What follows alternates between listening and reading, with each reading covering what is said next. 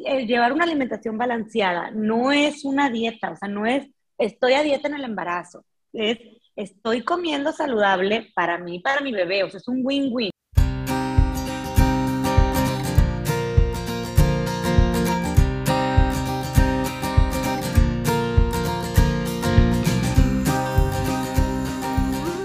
Hola, bienvenidos a su podcast Entre Tomas. Yo soy Abril.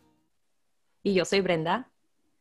Y hoy vamos a platicar sobre un tema súper importante que puede pasar desapercibido cuando estamos embarazadas, porque nos concentramos en darle todo al bebé, en tener listo su cuarto, en que esté perfecto, perfecta, que esté sano, que cada consulta ver que todo vaya bien, pero a veces nos podemos olvidar de alimentar bien a nuestro cuerpo de todas las vitaminas y nutrientes que necesitamos para crear vida es muy común que nos gane el cansancio, que nos dejemos llevar por los antojos o que por practicidad comamos algo sencillo o pidamos algo de comida rápida que pues no nos aporta nada ni a nosotros ni al bebé. Y además vamos a explorar sobre los mitos y verdades de los alimentos y las bebidas que son prohibidas en el embarazo. Y bueno, para este tema, nuestra invitada de hoy es Elisa Cruz Sáenz, que es parte del equipo de Prenati con Ana Cristina Montfort Alcántara. Ambas son graduadas de licenciatura de Nutrición y Bienestar Integral por el TEC de Monterrey desde finales del 2014. En 2015 fundaron Prenati, Centro de Bienestar Integral en Embarazo y Posparto enfocado en la salud integral de la mujer desde la etapa preconcepcional, prenatal y hasta el posparto.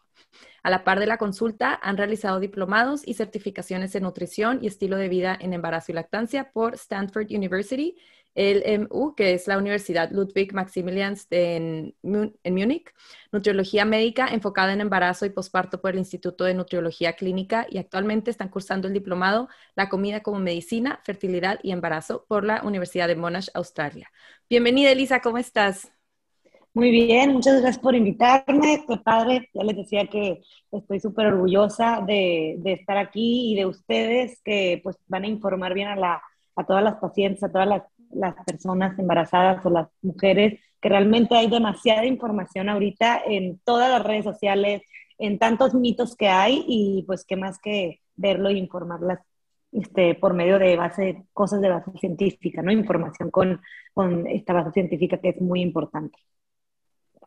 Sí, sobre todo con este tema, ahorita que decías de mitos, también creo que terminamos, o sea, leyendo o preguntándole a amigas, antes de ir a una consulta con un profesional y luego ya para cuando vamos es porque ya es demasiado tarde, o sea, ya tienes diabetes gestacional o estás en sobrepeso, ya te mandó el ginecólogo, entonces creo que es muy importante si te vas a embarazar o ya estás embarazada en tus primeras semanas, pues informarte bien y, y no dejar pasar este tipo de temas, ¿no?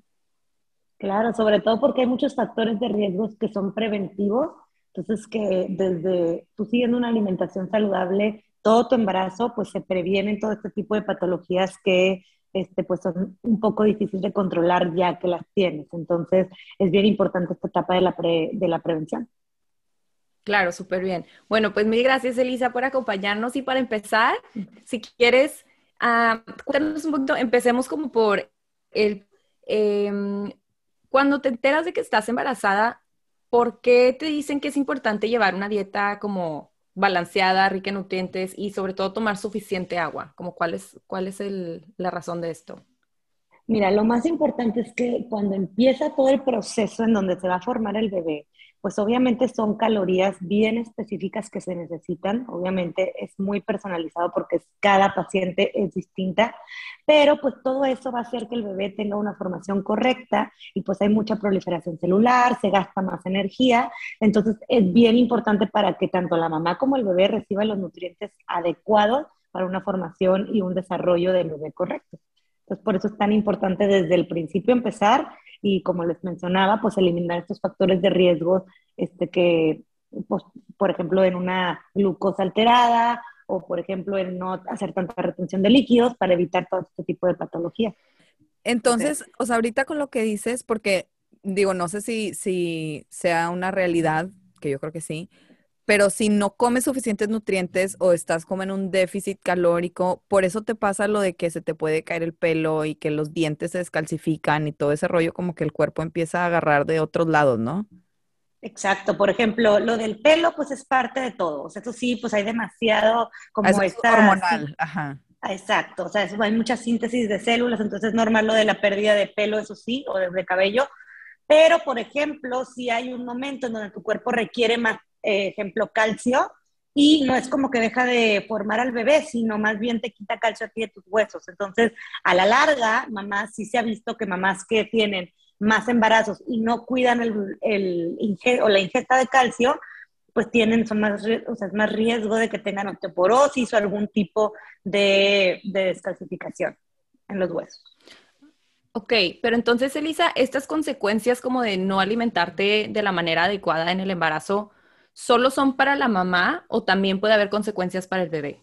No, no, no, esto es para todos. O sea, también la mamá hay ciertas cosas que pues hay consecuencias, pero para el bebé hay otras. Por ejemplo, eh, si tú no cuidas tu peso y tienes un exceso de peso para tu semana de gestación, por ejemplo, o una intolerancia a los carbohidratos que vendría siendo la diabetes gestacional, hay riesgos de que los bebés, por ejemplo, estén creciendo con un mayor tamaño y eso, por ejemplo, de partos prematuros.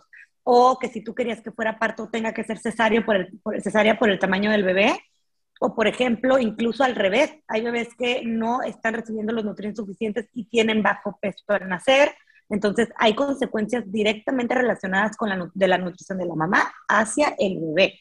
Y no se diga, por ejemplo, en la lactancia. De hecho, se está científicamente probado que una mamá que consuma, por ejemplo, más vegetales durante el embarazo, al momento de la lactancia el bebé los acepta más. Perdón, de la lactancia no, de la alimentación complementaria. Después de la lactancia, Ah. El bebé tiene más aceptación de este tipo de alimentos a una mamá que no, o sea, vaya, que consumió puros azúcares refinados, y que el cuerpo, o sea, hasta ese nivel se, eh, pasa todo este proceso de, de alimentación en el embarazo.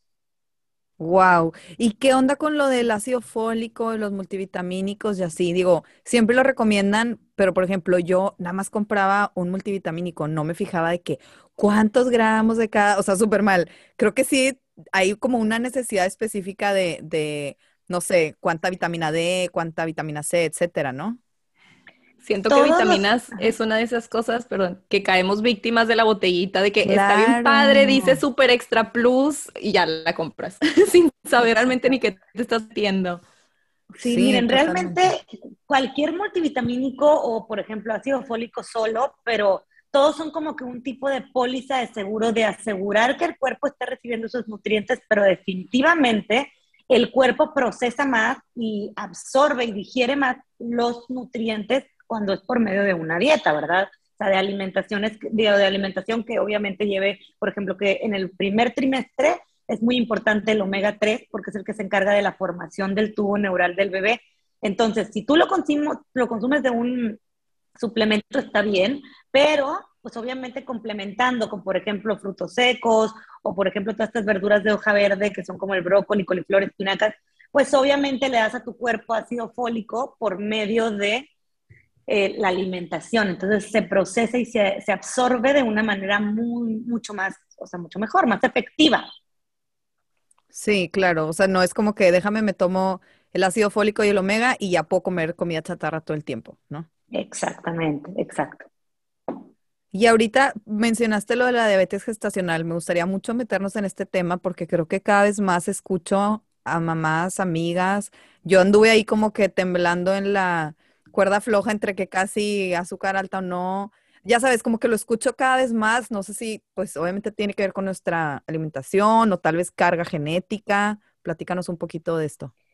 Mira, primero que nada, la diabetes gestacional es las, de las complicaciones más frecuentes que hay en el embarazo. Sea, sí es muy común y como que tengo muchos pacientes que como se asustan luego, luego, pero sí es muy común. Y es una alteración en el metabolismo de los carbohidratos en el embarazo. Por eso se llama gestacional, porque es en la etapa de la gestación. Ahora, hay muchísimos factores de riesgo que pueden hacer que se propicie mucho más. Por ejemplo, de hecho, nosotros ya por tener 25 años o más, ya es un factor de riesgo. O sea, estar embarazada a los 25 años o más. Luego, este grupo étnico de hispano también tiene más probabilidad de riesgo. Entonces, estos son factores de riesgo que nosotros no podemos ya cambiar ni modificar, pero hay unos que sí, por ejemplo, el ejercicio físico, que ese obviamente, si haces ejercicio físico regular, pues quitas ese factor de, de riesgo, el, pues el hacer actividad física. Otro, por ejemplo, es la dieta, totalmente. Tengo pacientes que comen bien, pero por ejemplo no hacen snacks. Entonces, este tiempo de ayunas entre comida y comida hace que se haga una intolerancia a los carbohidratos.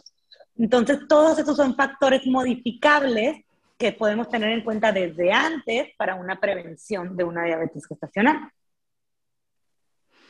Ok, Elisa, y por ejemplo, cuando una mamá le da diabetes gestacional, em, ¿afecta cómo el bebé recibe la glucosa o al bebé también le da diabetes gestacional? ¿O qué pasa con el bebé cuando la mamá tiene diabetes gestacional?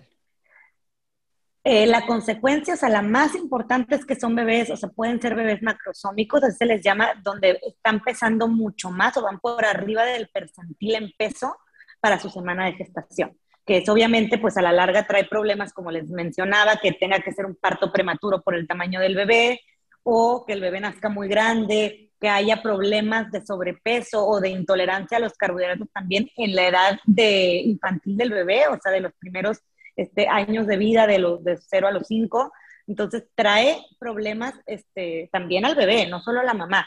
Y está muy curioso porque la diabetes gestacional es algo que no hay ningún tipo de explicación científica de por qué pasa. Tengo mamás, por ejemplo, pacientes que no tienen ningún factor de riesgo, que me siguen el menú tal cual, pero sus factores genéticos son muy fuertes y nadie se explica por qué, pero salen con intolerancia a los carbohidratos. Entonces, por eso es tan importante como sí hacer conciencia de es algo que sí tiene factores modificables, pero que al mismo tiempo hay pacientes que les da porque les da. Pero se quita ya que nace el bebé, ¿verdad? O sea, esta diabetes es solamente en ese periodo de gestación. Elisa. Ahora, hay, mucho riesgo de que si no lo cuidas, migre a una diabetes tipo 2. Por eso es tan importante el ponerle mucho énfasis y atención al, como al tratamiento integral, porque si no, pues si puedes tener, después de que nazca el bebé, aunque haya sido por la gestación, tienes un riesgo mayor a sí tener una intolerancia a los carbohidratos después. Ok, y de eso te iba a preguntar también, porque pues sé que no es muy bueno tener un déficit calórico, o sea, tienes que estar como comiendo bien, lo que decías ahorita de los snacks y así. Y luego también en la lactancia, ¿no? Que pues te dicen un poco más de carbohidratos y así. ¿Cómo haces para equilibrar esto cuando tienes diabetes gestacional? O sea, porque no estás tolerando bien los carbs, ¿cómo? ¿Qué, pasa? Sí, como las, o sea, los menús o los planes de alimentación para una diabetes gestacional son bien específicos porque, como mencionas, se necesitan calorías suficientes para proveer energía al cuerpo, pero al mismo tiempo ahí lo que se hace, digo, ya como nutrióloga, bajamos los gramos, o sea, la cantidad de porcentaje de los gramos de carbohidrato al día se bajan. Ojo, nunca se eliminan, porque luego hay pacientes que les dicen, traes algo con la glucosa y quieren quitar todo el pan, todo el arroz, todos los carbohidratos o lo que tenga gramos de carbohidratos y eso, peor, genera una intolerancia todavía mayor a los carbohidratos. Entonces lo que hay que hacer es bajar ese porcentaje de gramos de carbohidratos, establecer tiempos de comida, poner una rutina de ejercicio aeróbico, este, o sea, sí hay ciertas cosas muy específicas que se hacen sin bajar las calorías de la paciente. Ok.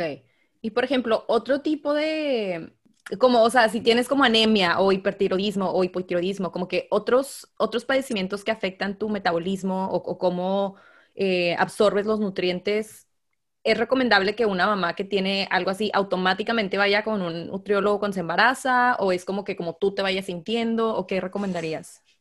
Yo siempre recomiendo que cuando hay alguna deficiencia en un laboratorio, porque todos los ginecólogos lo piden de rutina cierto tiempo en el embarazo, ¿verdad? No solo al principio entonces, si ya estás viendo que hay una deficiencia, por ejemplo, en hemoglobina, o ya ves una deficiencia de hierro tal cual hacen tus datos de laboratorio, es bien importante sí acudir con un profesional de la salud y que se enfoque en embarazo, obviamente, o sea, una nutrióloga en embarazo, y porque sí son dietas muy específicas, o sea, por ejemplo, cuando hay una deficiencia de hierro o una anemia, pues sí hay que hacer diferente cálculo en cuanto a subir proteínas, elegir bien específicas qué proteínas vas a consumir, o por ejemplo, cómo, no sé, por ejemplo, la vitamina C hace que se absorba más el hierro, entonces poner alimentos de proteína animal con vitamina C, o sea, es, todo lleva un, como que algo específico en la alimentación para tratar ese tipo de patologías. ¿Y qué pasa con la gente que es vegana o vegetariana o generalmente no come con tu tanta carne roja, ¿también tienes que suplementar en el embarazo? Mira, este es un tema súper controversial porque ahorita hay muchas dietas de moda. Ya sabes, todo de que, es mejor este, ya plant-based todo, e incluso en el embarazo. Sí existen dietas o planes de alimentación que puedan hacer que sí llegues al requerimiento por la proteína vegetal definitivamente, pero son dietas demasiado específicas. Entonces yo siempre que les digo a las, o sea, las mamás que están siguiendo un tipo de plan, siempre les pregunto primero la razón, ¿verdad? Este, cuál, y, y les hago énfasis en lo importante que sí es comer proteína de origen vegetal porque tiene mayor biodisponibilidad de hierro. Entonces, todo lo que venga de un, de un alimento de origen animal se va a absorber mejor en el cuerpo, hasta un 30% más. Y pues obviamente te digo, una dieta vegana o vegetariana necesita un suplemento de cajón sí o sí o sea, ya sea vitamina B12 o vitamina D, porque como no lo están consumiendo, pues sí hay que suplementar y hay que ser bien específica. Sí se puede llevar, la verdad, personalmente, yo lo que le digo a las pacientes, no lo recomiendo. O sea, en esta etapa tan importante, métale un poquito más de, pues igual puede ser un salmón, o sea, algo de proteína, pero que sí sea de origen animal, para poder llegar a los requerimientos adecuados según tu trimestre. Sí, sí he escuchado que es como que eh, digo, sé, sé que es un tema muy controversial, pero es como que no, pues es que sí, los frijoles, por ejemplo, todas las leguminosas tienen vitamina B, de que sí, pero no te vas a meter un kilo de frijoles al día, ¿verdad? Para cumplir con los requerimientos, o sea, claro que no.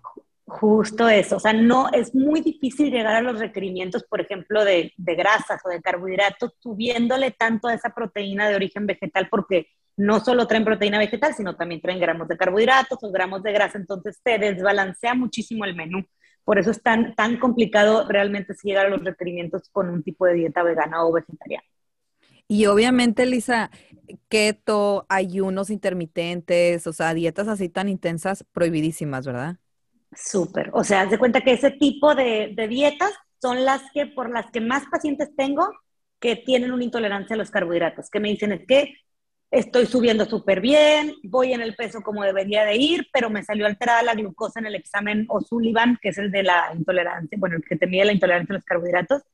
Y al momento de yo hacer, por ejemplo, todo el expediente de ellas, ver qué están comiendo, todo eso, cómo hacen sus tiempos de comida, ahí me doy cuenta que los factores de riesgo, pues definitivamente este, el hacer tantos ayunos prolongados, es lo que altera la glucosa. Igual ibas bien en el peso, pero alteraste la glucosa porque estás haciendo keto, entonces no estás dándole energía a tu cuerpo, o porque estás haciendo estos ayunos intermitentes que pues no, o sea, se desbalancea toda la glucosa y la insulina. Sí, claro, no, yo por eso me como unas tres galletas cada dos horas, porque no, no me voy a descompensar. no, no es cierto. Oye, Lisa, y a ver, cuéntanos un poquito también de los alimentos que se prohíben o no se recomiendan para nada en, el embarazo, por ejemplo, mariscos, pescado crudo, puerco, porque estos alimentos como que no se recomiendan en el embarazo. Ok, mira, depende de cada grupo es distinto, pero hablando de, por ejemplo, los mariscos o cualquier tipo de pescado, el tema con esos son dos principales. Uno, eh, la mayoría de estos mariscos también a veces no se cocen, por ejemplo, sashimis, todo eso, y al tú cocer algo con limón, no es lo mismo que pasarlo por fuego y que mueran los microorganismos. Entonces, pues mamás que comen mucho sashimi y todo eso son más propensas a tener una intoxicación, ¿verdad? Que no sé, pues en el embarazo si estás deshidratada, no puedes tomar medicamentos específicos, entonces es muy difícil tratar una intoxicación cuando estás embarazada. Esa es una. La otra, todos los pescados y mariscos, entre más profundo del mar estén, más mercurio tienen. Y el mercurio, es un metal tóxico para el bebé, o sea, no, no se debería de consumir tan alto, eh, porque daña al bebé directamente. Entonces, hay un dato curioso, porque todo lo que es pescado y marisco es lo que más omega 3 tiene. Y el omega 3 pues ayuda a todo el desarrollo del sistema nervioso central del bebé, o sea, del cerebro y de la visión del bebé. Entonces, ahí hay que saber cuántos mariscos consumir a la semana que sean bajos en mercurio y que estén bien cocidos para que sí te dé el omega 3 para tu bebé, pero que no te pases de mercurio, ¿verdad? Sí, claro. Sobre todo, o sea, si te vas a comer un pescado, pues que esté fresco, o tratar de que, o sea, si estás en la playa, pues bueno, pero si ya lleva quién sabe cuántas congeladas y descongeladas, ya no. No, exacto. O por ejemplo, el atún de aleta azul, ese es el único que yo sí les digo, digo, de los más comunes que consumimos, que es el que te dan como en filetito. Esa ese atún de aleta azul sí está muy profundo del, del mar, el pez y tiene mucho mercurio. Este, por ejemplo, nunca lo recomiendo en el embarazo. Pero, por ejemplo, el de aleta amarilla, que es el que viene en lata o en sobre, ese sí. Entonces, ahí hay que saber nada más eh, el nivel de mercurio de los pescados y saber cuáles consumir. Pero pues hay más cosas, por ejemplo, hablando del café, muchos pacientes desde que amo el café, pero me lo quitaron y realmente no está contraindicado si te tomas una taza al día. Entonces hay que saber, o por ejemplo el chocolate, hay veces que dicen, es que no se puede. El chocolate tiene cafeína, ese es el tema, que la cafeína sí pasa a través de, o sea, llega al bebé y sí son, o sea, han hecho muchos estudios donde mamás que toman mucho café o mucho chocolate, o sea, estoy hablando de cantidades muy grandes, sí los bebés están más despiertos en los ultrasonidos porque les llega toda la cafeína a ellos. Entonces, hay, te digo, hay muchísimas, este, como, sí, este, alimentos específicos, pero todos tienen sus distintas razones. Elisa, ¿y está relacionado, o sea, el consumo alto de cafeína también con que no absorbas bien los nutrientes, ¿no? Hay ciertas teorías que lo dicen, no hay como algún, digo, porque me han preguntado muchísimo, no hay alguna así como, este estudio clínico ya lo, ya lo dijo, pero en general es bueno nada más, siempre se dice una taza al día de café y si, por ejemplo, te gusta mucho, pues tómatelo descafeinado y te puedes tomar dos, tres tazas. Pero si todavía no hay algo que lo diga así tal cual, pero posiblemente ya, lo, ya está en investigación. Ok. Bueno, y a ver, el otro tema que es súper prohibido en el embarazo, cuéntanos ahora sí, desmiente todo, todos los mitos de este tema, ¿qué hay del alcohol en el embarazo? ¿Cuándo sí, cuándo no? ¿Cuánto? ¿Cuándo? ¿Por qué sí, por qué no? Cuéntanos. Mira, otro tema súper controversial acerca del alcohol, porque hay ciertos ginecólogos y seguramente, digo, pues, este, a ver, que ya estuviste embarazada, pues hay ciertos ginecólogos que te dicen que sí y te dicen una copa al fin de semana, pero hay otros que te dicen prohibido. literal pacientes que dicen prohibido y tengo otros que me dicen, me recomendaron cuatro shots de lo que quiera este, en todo el fin de semana. Entonces también ahí es mucho. ¿Cuál es ese ginecólogo? Pásame. Te lo juro que tengo pacientes que me dicen, pues me, dijeron que cuatro, de tres a cuatro shots. Y la verdad, el alcohol tiene efectos teratogénicos. O sea, sí causan, directamente van al, o sea, pasan de la mamá al, por el cordón umbilical hacia el bebé. Entonces también, por ejemplo, hay muchas, sí está comprobado directamente que sí hay afecciones que pueden incluir, por ejemplo, problemas físicos del bebé, dificultades en el aprendizaje del niño ya que nazca o el comportamiento del bebé. O sea, no hay ninguna dosis de ingesta segura. Por eso ahí siempre lo digo yo, como esto es cuestión de, pues, lo que diga tu ginecólogo y lo que tú quieras hacer, pero sí está considerada una toxina teratogénica. O sea, sí, sí, sí puede causar en el bebé, pues, algún tipo de, no sé, hay muchos factores, pero por ejemplo, está que nacen con ojitos más chiquitos o con la nariz más hundida, o sea, sí están estos como, se les llaman, o sea, de hecho es una, este, se llama por, eh, trastornos del espectro fetal, así se les llama, y es cuando la mamá toma alcohol y va directamente relacionado a alguna, algo físico cuando nace el bebé. Wow, qué fuerte. Yo sí era de que una copita y, o una cerveza, pero siento que también como que con el tema como el alcohol, el chocolate, los mariscos, y, y, lo digo por mis experiencias, nos vamos dando permisos y luego ya se te hace bien fácil y es tu propia regla de que, no, yo, yo una y ya es como, sí se vale porque comí bien o no sé, o sea, tú solita te vas haciendo tus propias creencias, pero pues no, hay, hay estudios científicos y hay una ciencia detrás de por qué no, ¿verdad? Exacto, exacto. No, hombre, ya me hiciste sentir mal. No, no te creas. Pero bueno, y también hablando de ahorita de lo que decíamos de la comida, ¿y por qué el, puerco y el huevo también son como más peligrosos o el mito de que no comas eso porque te puedes, algo te va a pasar al bebé, etcétera? Esto literal sí es un mito, por eso no lo mencioné antes porque me lo, me lo quería ahorrar decir que es un mito, pero literal, el huevo por ejemplo, es importante igual a veces que sí esté cocido. Antes se decía por todo el tema de las malas prácticas de higiene en las granjas, tanto de puerco como de, huevo. Pero ahorita la verdad hay tantas trabas para de higiene, o sea, que se tienen que cumplir ciertos requerimientos bien específicos que la verdad yo jamás he escuchado que alguien se intoxique con salmonela de un huevo, o sea, eso era antes, o sea, hace mucho y se fue pasando eso como de generación en generación, pero pues antes que cualquier este, granjero hacía ahí su pollo y pues eso es un poco más, no hay prácticas buenas de higiene, pero ahorita ya está muy seguro. Ok. Realmente más por, sí, por la limpieza detrás del alimento y por lo que te pueda pasar, o sea, en una enfermedad como por consecuencia de comerlo, no tanto que el alimento te haga daño. Exacto, exactamente. Pero bueno, como quiera, embarazada o no embarazada, pues el puerco lo tienes que cocer bien. O sea, realmente no, no hace diferencia. Exacto, es algo en general. Ajá. Claro. Oye, Liz, y por ejemplo, yo he escuchado que algunas especies, por ejemplo, el orégano puede ser abortivo. Y ya sabes que dicen luego que las abuelas hacían así sus menjurjes mágicos para abortar, ¿no? Para em, de orégano y de algunas plantas y tal. ¿Qué tanto, qué tanto peligro real hay en especies o, hay especies que realmente no se recomienden en el embarazo o esto también es ya como leyenda urbana de las abuelas? O té, yo me acuerdo que me decían, tómate té de, ni me acuerdo qué especie era, para que ya baje el bebé y ya nazca, o sea, ¿qué es verdad o no? Todo eso, mira, sí tienen, o sea, las hierbas son de mucho cuidado en el embarazo. Y si es lo primero que yo especifico en una consulta, porque muchas pacientes son de tomar té de todo, ¿verdad? Té verde, té de moringa, té de cúrcuma, té de, de todo. Ya está súper de moda eso también. El tomar té, digo, qué rico todo, no tengo nada en contra, pero en el embarazo, las hierbas, muchas de estas plantitas sí tienen efectos hemanogogos, así se llama quiere decir que propician que haya más contracciones uterinas. Entonces, en un, o sea, si tú lo consumes sin porción y muchas veces, estoy hablando de un exceso de consumo, pues sí causan, algunas causan abortos espontáneos, literal.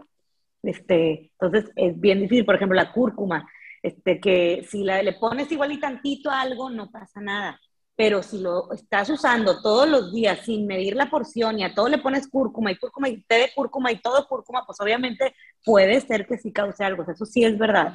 Este, hay que tener mucho cuidado con el consumo de hierbas. Este, no sé, por ejemplo, la canela. La canela también es algo que todos los usan. Si tú le pones tantita canela a tu French toast, no pasa nada.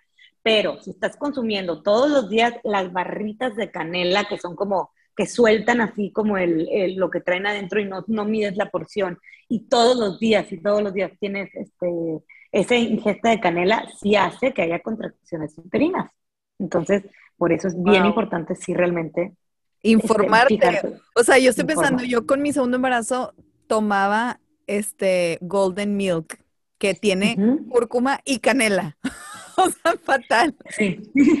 que quizás en las porciones que lo tomabas no era tanto y no pasa nada, pero sí si alguien tiene como, es que yo mi té de canela todo el día lo traigo y se me acaba y me voy a resiliar y otra vez y otra vez, eso sí no se recomienda. Wow, qué fuerte. No lo había pensado.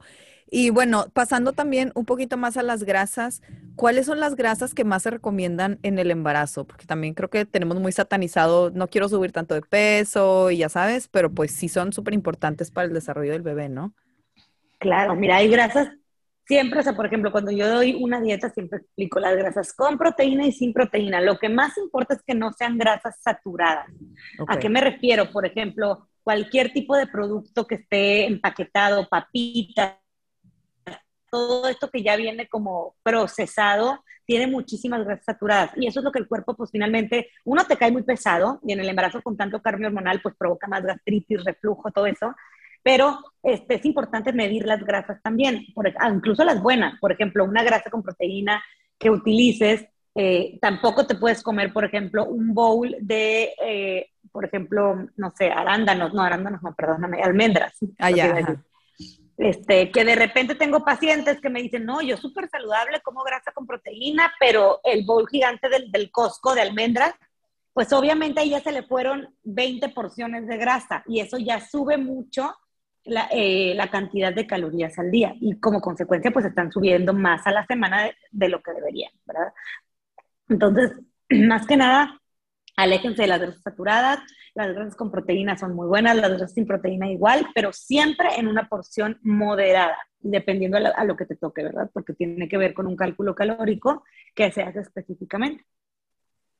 Sí, por eso es tan importante, sí, tener una dieta con alguien profesional. Sí. Y Elisa, también desmintiendo o, afirmando, eso de que subes un kilo por mes, digo, obviamente conozco muy poca gente que lo ha logrado, pero ¿cómo funciona? O sea, realmente depende cómo entraste a tu embarazo, si estabas baja de peso o no, o pues hay cuerpos que van a subir más y no pasa nada. ¿Ustedes cómo manejan eso? Mira, todo tiene que ver con una medición que nosotros hacemos que se llama índice de masa corporal pregestacional, o sea, antes de estar embarazada. Entonces, cuando te enteras que estás embarazada, ese peso es la relación de cuánto pesas a cuánto a tu estatura. Entonces, eso te va a arrojar cierto número que nosotros después lo vamos a interpretar como que estás en bajo peso, estás en un peso saludable o tienes obesidad o sobrepeso. Entonces, según en cuál categoría caigas tú, es lo que puedes subir a la semana y como consecuencia, pues al mes, ¿verdad? Entonces, por ejemplo, una paciente que empieza con peso bajo, el rango que puede aumentar al final del embarazo es mucho mayor, porque pues necesita esa grasa extra para toda la síntesis celular que está pasando en el cuerpo. al contrario, alguien que empieza con una obesidad, de hecho tengo pacientes que me suben 4 kilos durante todo el embarazo. Entonces tiene mucho que ver wow. cómo empiezas. O sea, no, no te podría decir, es que un kilo más o menos no se puede, porque depende cómo empezaste, es cuántos gramos puedes subir por semana. Y siempre, casi siempre es a partir de la semana de gestación de la 12 a la 14, que ya entres en el segundo trimestre. La, la verdad, nosotros siempre les decimos, en el primer trimestre traten de mejor como mantener un poco el peso para esos kilos, igual y dos kilos que se pueden subir en el primer trimestre, dejarlos para el final. Sí, sí. Bueno, en mis dos embarazos sí, al final fue cuando de que, wow, ¿en qué momento ya subí cuatro kilos más? O sea, ¿qué pasó? Claro, no, hay muchísima retención de líquidos también, el bebé está creciendo, o sea, en el último trimestre el crecimiento del bebé es mucho mayor que el primer y segundo trimestre juntos. Entonces, el bebé está creciendo, la placenta está creciendo, el útero está aumentando, hay más sangre en el cuerpo, hay más este depósito de grasa, eh, hay más retención de líquidos, todo está como exponencialmente aumentando. Pero bueno, el depósito de grasa es algo que queremos, ¿no? O sea, para después producir la leche y todo, o sea, si es algo que queremos tener ahí, ¿o no? justo sí, justo sí. De hecho, tengo pacientes que, por ejemplo, por alguna u otra razón no están subiendo como deberían, o se quedan por debajo. Y son esas pacientes que tienen más problemas en la formación de la lactancia, porque justo en el tercer trimestre se hace un depósito de grasa que ayuda a que la lactancia materna esté óptima. Entonces, si tú no tienes ese depósito de grasa, pues, pues, de dónde se forma la lactancia, ¿verdad? Por eso es importante sí también que el aumento de peso sea pues saludable, ¿verdad? Tampoco que, que no subas nada porque entonces pues no tienes para la lactancia. Eh, si no fuera por el examen de sangre, o sea, el examen de sangre que te arroja y te dice, no, pues tienes bajo esto, tienes alto esto, pero fuera de eso, ¿hay razón para ir con un nutriólogo eh, en tu embarazo? O sea, todas las mujeres deben ir o de tener algún, alguna atención especial dieta, o solo si estás como baja en algo o alta en algo, debes de poner atención, pero si no, puedes hacerlo como más orgánico, tú cómo te vayas sintiendo. Mira, yo creo que, esto, bueno, es bien personal para cada paciente esa pregunta, pero si yo fuera, estuviera embarazada y no tengo idea y es mi primer bebé, creo que es bueno que te digan mínimo cuántas porciones debes de consumir, porque las pacientes pues no tienen idea cuántas porciones de proteína deben de consumir al día, ni de carbohidratos, ni nada. Y es bien importante que en el segundo y tercer trimestre sí aumenta el cambio calórico, o sea, hay un cambio calórico sí o sí. En el segundo se aumentan 340 calorías más en el tercero hasta 420, según cómo vayan en el peso, pero sí hay un incremento de calorías o del requerimiento que tu cuerpo necesita. Entonces, si eres primeriza y nunca has ido con, nunca has seguido un tipo de menú de nada, ni nunca has estado en ningún plan de alimentación saludable ni nada, yo creo que es muy importante que te asesores y que aprendas más o menos tus porciones, ¿verdad? Ya los demás embarazos, pues ya, ya más o menos sabes cuánto te toca, a cuánto, más que nada que no se queden cortas en algo porque si no, pues por ejemplo, no, no llegó, no te das cuenta, pero te falta proteína y por eso igual estás más cansada, estás más fatigada porque no tienes suficiente hierro. Entonces yo creo que es bien importante, sí mínimo si eres si es su primer embarazo, el informarte cuántas son tus cantidades adecuadas. Eh, no, esto ya es curiosidad pura, no que lo vaya a usar en algún momento de mi vida, pero por ejemplo las mujeres que son como súper atletas, que tienen de que 15% de grasa o 17% bailarinas o así. Me imagino que es como una dieta demasiado diferente, ¿no? De esas mujeres que, porque yo me acuerdo, por ejemplo, una maestra de baile que tenía que de atrás no parecía que estaba embarazada, o sea, era exactamente el mismo cuerpo y era como una mini pancita miniatura. ¿Se maneja diferente la dieta con atletas?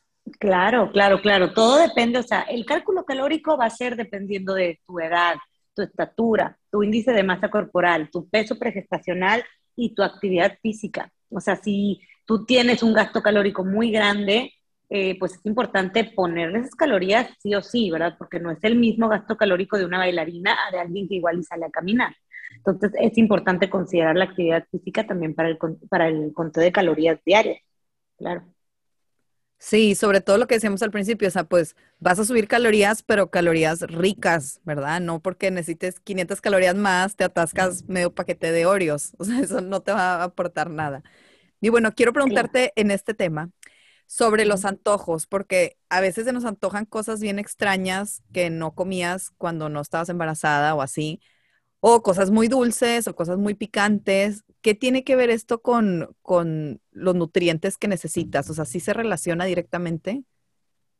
Mira, hay ciertas cosas muy específicas de antojos que quieren o están relacionadas a alguna deficiencia de un nutriente pero muy pocas, o sea, no, no es tan visto así, de, o sea, muy relacionado así, pero, por ejemplo, muchas veces cuando traes antojos de dulces, tiene que ver con una intolerancia a los carbohidratos y con una glucosa y una insulina, esa curva alterada, por ejemplo. O sea, quieres más dulce porque la, la, insulina está muy arriba, porque la glucosa está muy arriba, entonces eso sí tiene que ver, por ejemplo, con un poco de intolerancia a los carbohidratos. En cuanto a los demás antojos de que, hay, es que ahora se me tocó súper salado. Eso tiene mucho que ver también por el cambio hormonal. Como en el embarazo hay una síntesis de hormonas totalmente diferente a cualquier otra etapa de la vida, eso puede generar algún tipo de, como también ansiedad, y la ansiedad verse en algún tipo, reflejada en un tipo de antojo o algo que no te gustaba antes, pero sí definitivamente te digo, tiene mucho que ver con ese cambio hormonal. Más que nada, Sí existen las de, deficiencias de nutrientes y el antojo específico hacia una de ellas, pero casi todas son por este cambio hormonal tan grande que se está viendo en el embarazo.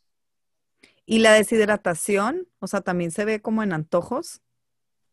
No tanto la deshidratación, pero lo que sí la deshidratación es bien importante porque acuérdense que también el sistema de homeostasis del cuerpo, o sea, todo lo que viene siendo el agua del cuerpo, también cumple sus funciones para que todo, por ejemplo, los procesos celulares estén correctos, todo eso. Entonces, o por ejemplo, la fatiga extrema, tengo muchas mamás que es, es que estoy muy cansada, pues es que te faltan calorías y es que no estás tomando agua. Entonces, eso, el estar deshidratada hace que estés más fatigada.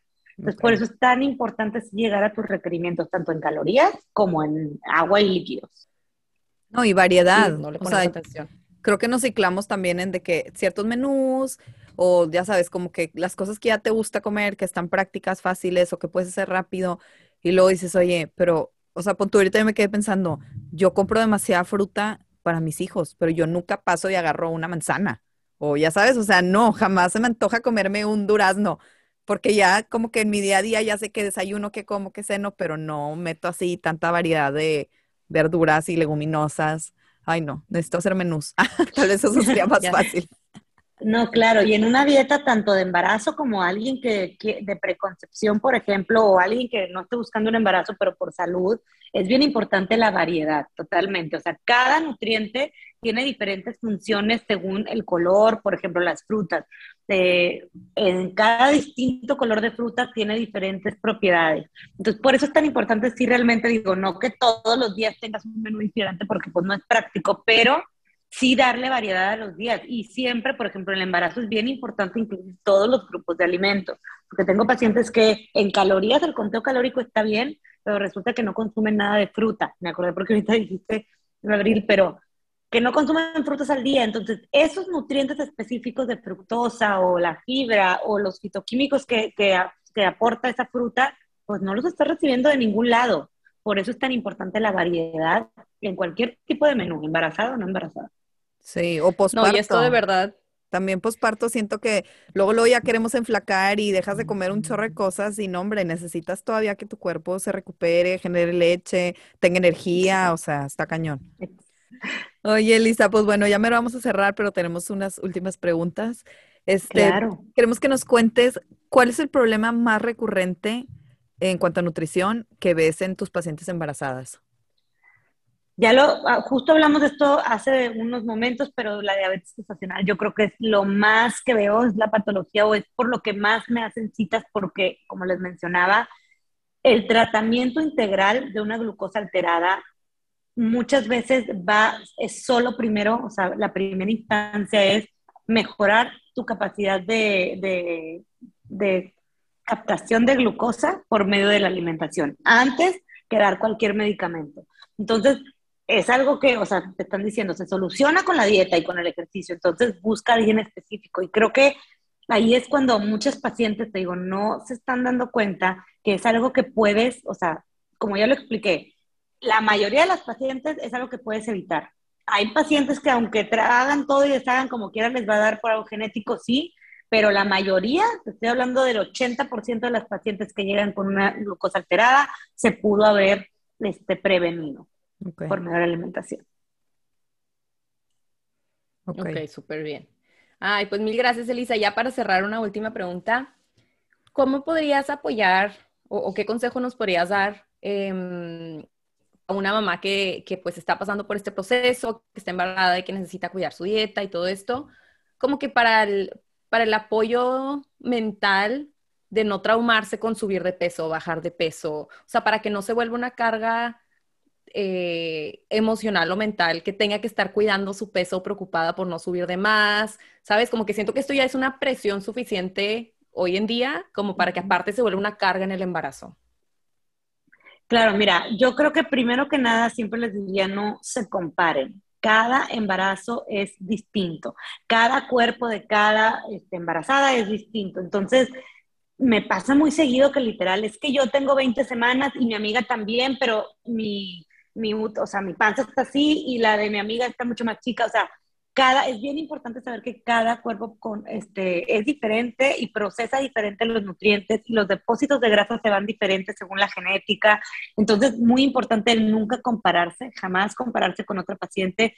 Aunque los dos tengan diabetes gestacional, puede ser que la tuya se trate de una manera y la de la otra paciente diferente es bien importante no compararse. Otro consejo que les daría es que el llevar una alimentación balanceada no es una dieta, o sea, no es estoy a dieta en el embarazo, es estoy comiendo saludable para mí, para mi bebé, o sea, es un win-win, literal. Tú no te sientes mal, no tienes gastritis, estás cómoda con lo que estás comiendo, tienes suficiente energía, estás subiendo lo suficiente para que estés saludable en cuanto al peso, pero también para el bebé es un ganar-ganar, porque el bebé igual está recibiendo los mejores nutrientes, los factores de riesgo que puede tener de, que puede tener de un parto prematuro, pues desaparecen o bajan mucho.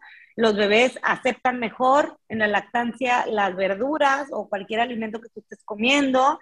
Entonces, es un ganar-ganar, o sea, que lo piensen más como un ganar-ganar, no tanto como es que no quiero subir porque no, porque me quiero ver más placa en el embarazo, sino más bien es salud tuya y de tu bebé.